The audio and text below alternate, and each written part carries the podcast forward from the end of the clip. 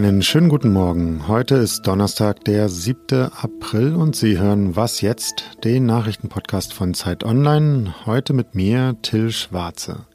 Hier spreche ich gleich über die Impfpflicht, die heute im Bundestag beschlossen werden soll und mögliche Szenarien für den Krieg in der Ukraine. Außerdem geht es um sprechende Pilze. Zuerst einmal kommen nun die Nachrichten. Die Außenminister der NATO-Länder beenden heute ihre zweitägige Sondersitzung in Brüssel. Dort geht es vor allem um die Planungen für eine verstärkte Abschreckung Russlands infolge des Angriffs auf die Ukraine sowie ein neues strategisches Konzept des Verteidigungsbündnisses.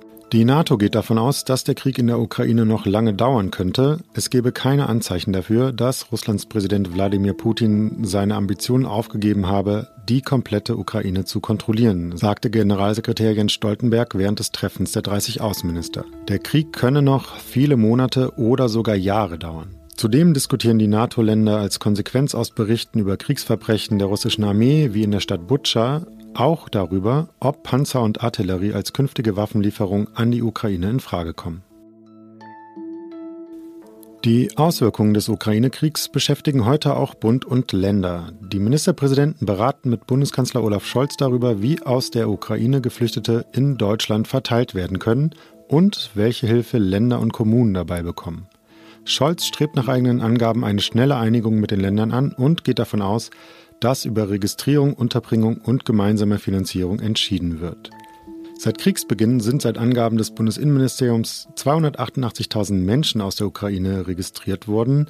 Da es jedoch keine festen Grenzkontrollen gibt und Ukrainerinnen und Ukrainer 90 Tage visumsfrei einreisen können, liegt die Zahl der Menschen vermutlich deutlich höher. Redaktionsschluss für diesen Podcast ist 5 Uhr.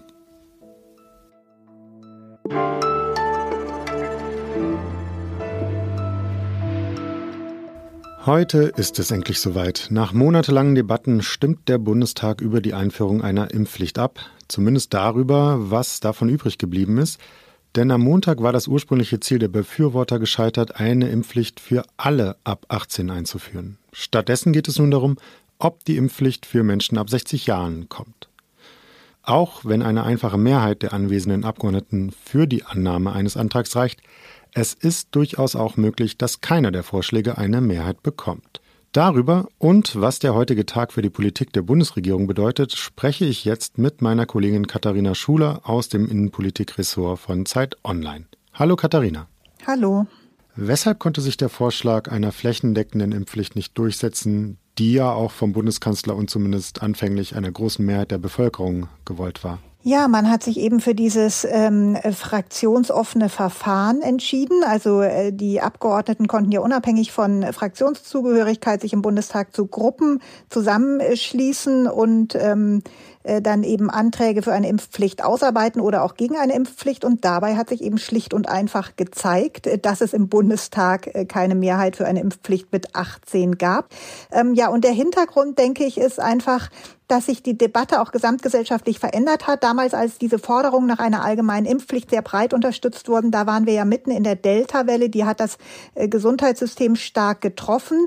Dann kam die Omikron-Welle, die zu viel höheren Infektionszahlen Zahlen aber einer geringeren Belastung des Gesundheitssystems geführt hat. Und da haben sich eben viele gesagt, naja, offensichtlich kommen wir ja auch ohne Impfpflicht durch. Und äh, auch natürlich die Tatsache, dass viele sich, obwohl sie geimpft und geboostert sind, eben trotzdem äh, infizieren, hat natürlich ähm, die Sinnhaftigkeit einer Impfpflicht in Frage gestellt.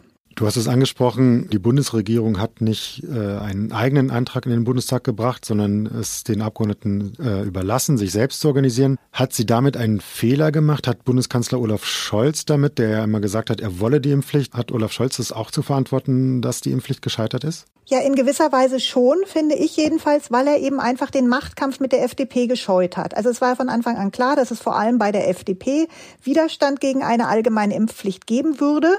Und da hat er eben versucht, diesen Machtkampf aus dem Weg zu gehen. Da kann man sagen, zum damaligen Zeitpunkt schien das sogar noch eine, vielleicht eine kluge Strategie zu sein, weil man eben damals hoffen konnte, dass dann stattdessen die Unionsabgeordneten äh, der Impfpflicht zustimmen würden.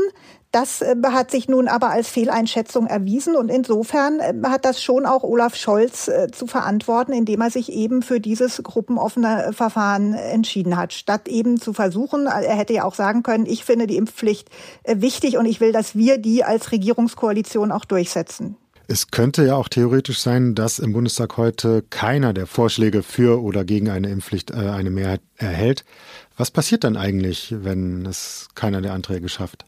Ja, dann bleibt schlicht und einfach alles, wie es ist wenn kein Antrag durchkommt und dann ändert sich eben auch nichts. Was sich noch ändern könnte, vor allem mit Blick auf den wiederkommenden Herbst, sind die Corona-Zahlen, die so zumindest die Hoffnung im Sommer sinken könnten und dann aber im Herbst oder im Winter vielleicht wieder steigen.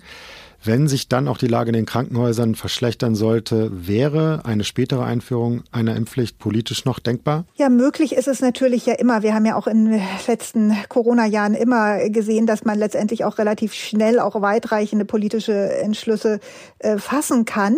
Allerdings muss man eben sagen, es dauert von der Erstimpfung, bis jemand vollständig geimpft ist. Und der Impfpflichtvorschlag sieht ja vor, dass man drei Impfungen braucht, um als vollständig geimpft zu gelten. Das dauert halt einfach mal vier Monate.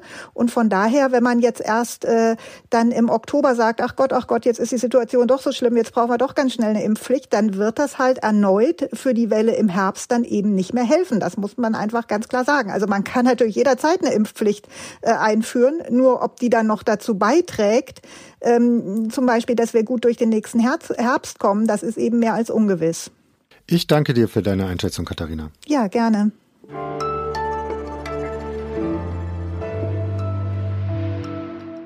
Und sonst so? Hören Sie was? Nein? Keine Sorge, können Sie auch gar nicht. Denn nicht immer ist ein Mund für Kommunikation notwendig. Bei Pilzen zum Beispiel. Der britische Professor Andrew Adamitsky hat erforscht, wie Pilze über ihre unterirdischen Zellennetze miteinander kommunizieren, indem sie elektrische Impulse verschicken. Und die Pilze sollen laut Adametsky sogar eine Art Vokabular mit bis zu 50 Wörtern dabei nutzen. Damit würden sie sich etwa auf neue Futterquellen oder Fressfeinde hinweisen. Andere Forscher sind allerdings noch skeptisch, ob es sich bei den gemessenen Impulsen in den Pilznetzwerken wirklich um eine Form von Sprache handelt. So schnell wird Fungus als Sprache in Übersetzungs-Apps wie Google Translate also nicht auftauchen.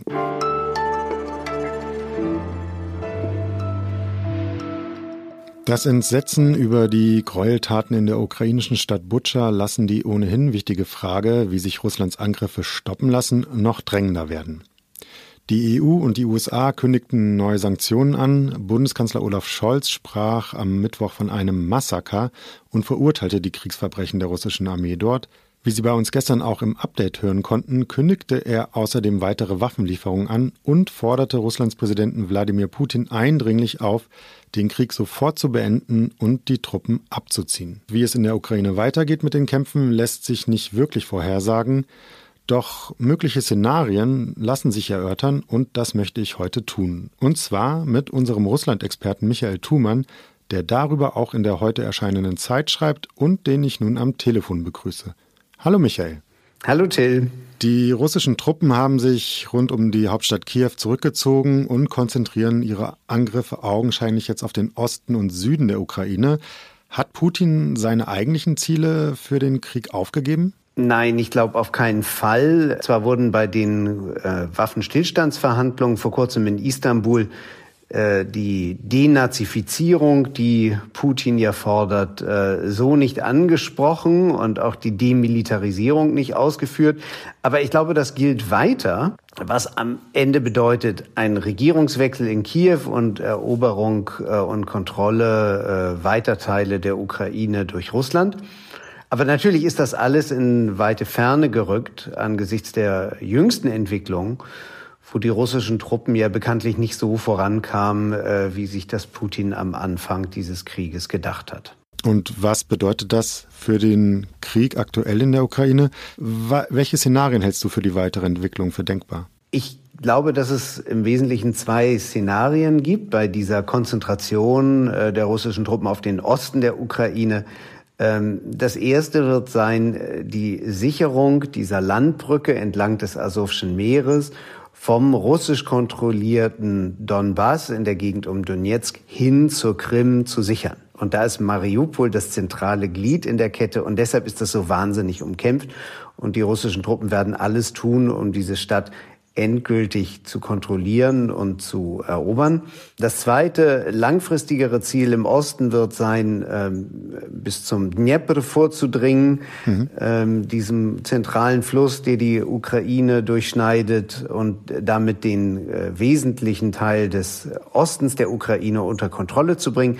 Dabei wird man auch versuchen, die ukrainischen Truppen, die jetzt an der äh, Kontaktlinie zu den Separatistengebieten kämpfen, Sie werden versuchen, diese Truppen einzukesseln von Norden und von Süden. Mal sehen, ob das gelingt. Aber das wesentliche Ziel in äh, diesem zweiten großen Schritt wäre, äh, den Osten der Ukraine abzuschnüren und vollständig zu kontrollieren. Was kann der Westen tun, um die Ukraine weiter zu unterstützen und den Druck auf Russland zu erhöhen? Jeglicher Druck, äh, der auf Russland ausgeübt wird, ist eine langfristige Sache. Allerdings äh, sind natürlich angesichts der letzten Kriegsereignisse und auch der Berichte über Gräuel die Forderung nach kurzfristigen Maßnahmen, die sofort wirken, die wachsen.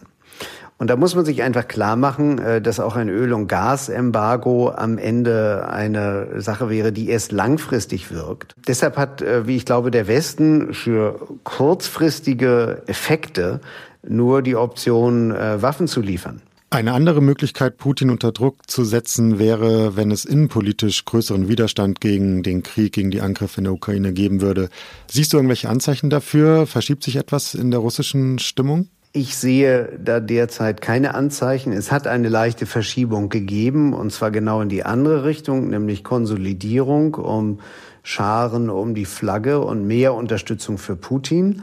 Ähm, seine Popularitätswerte sind ähm, um über 10 Prozent gestiegen, auf rund 80 Prozent derzeit.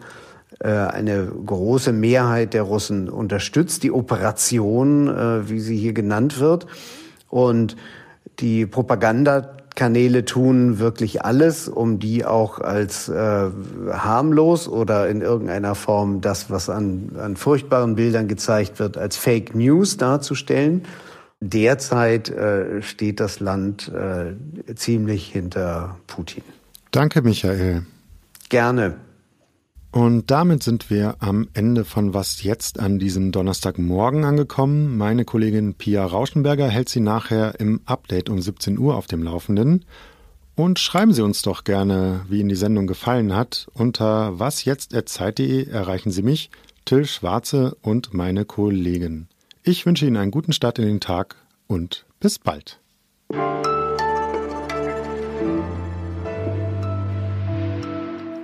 Lässt es sich denn als Korrespondent noch in Moskau derzeit arbeiten? Naja, äh, man wird halt eben äh, ständig äh, mit neuen ähm, Bedrohungen konfrontiert, insoweit als halt eben das Außenministerium sagt, wir wissen nicht, wie lange wir euch noch äh, hier haben wollen.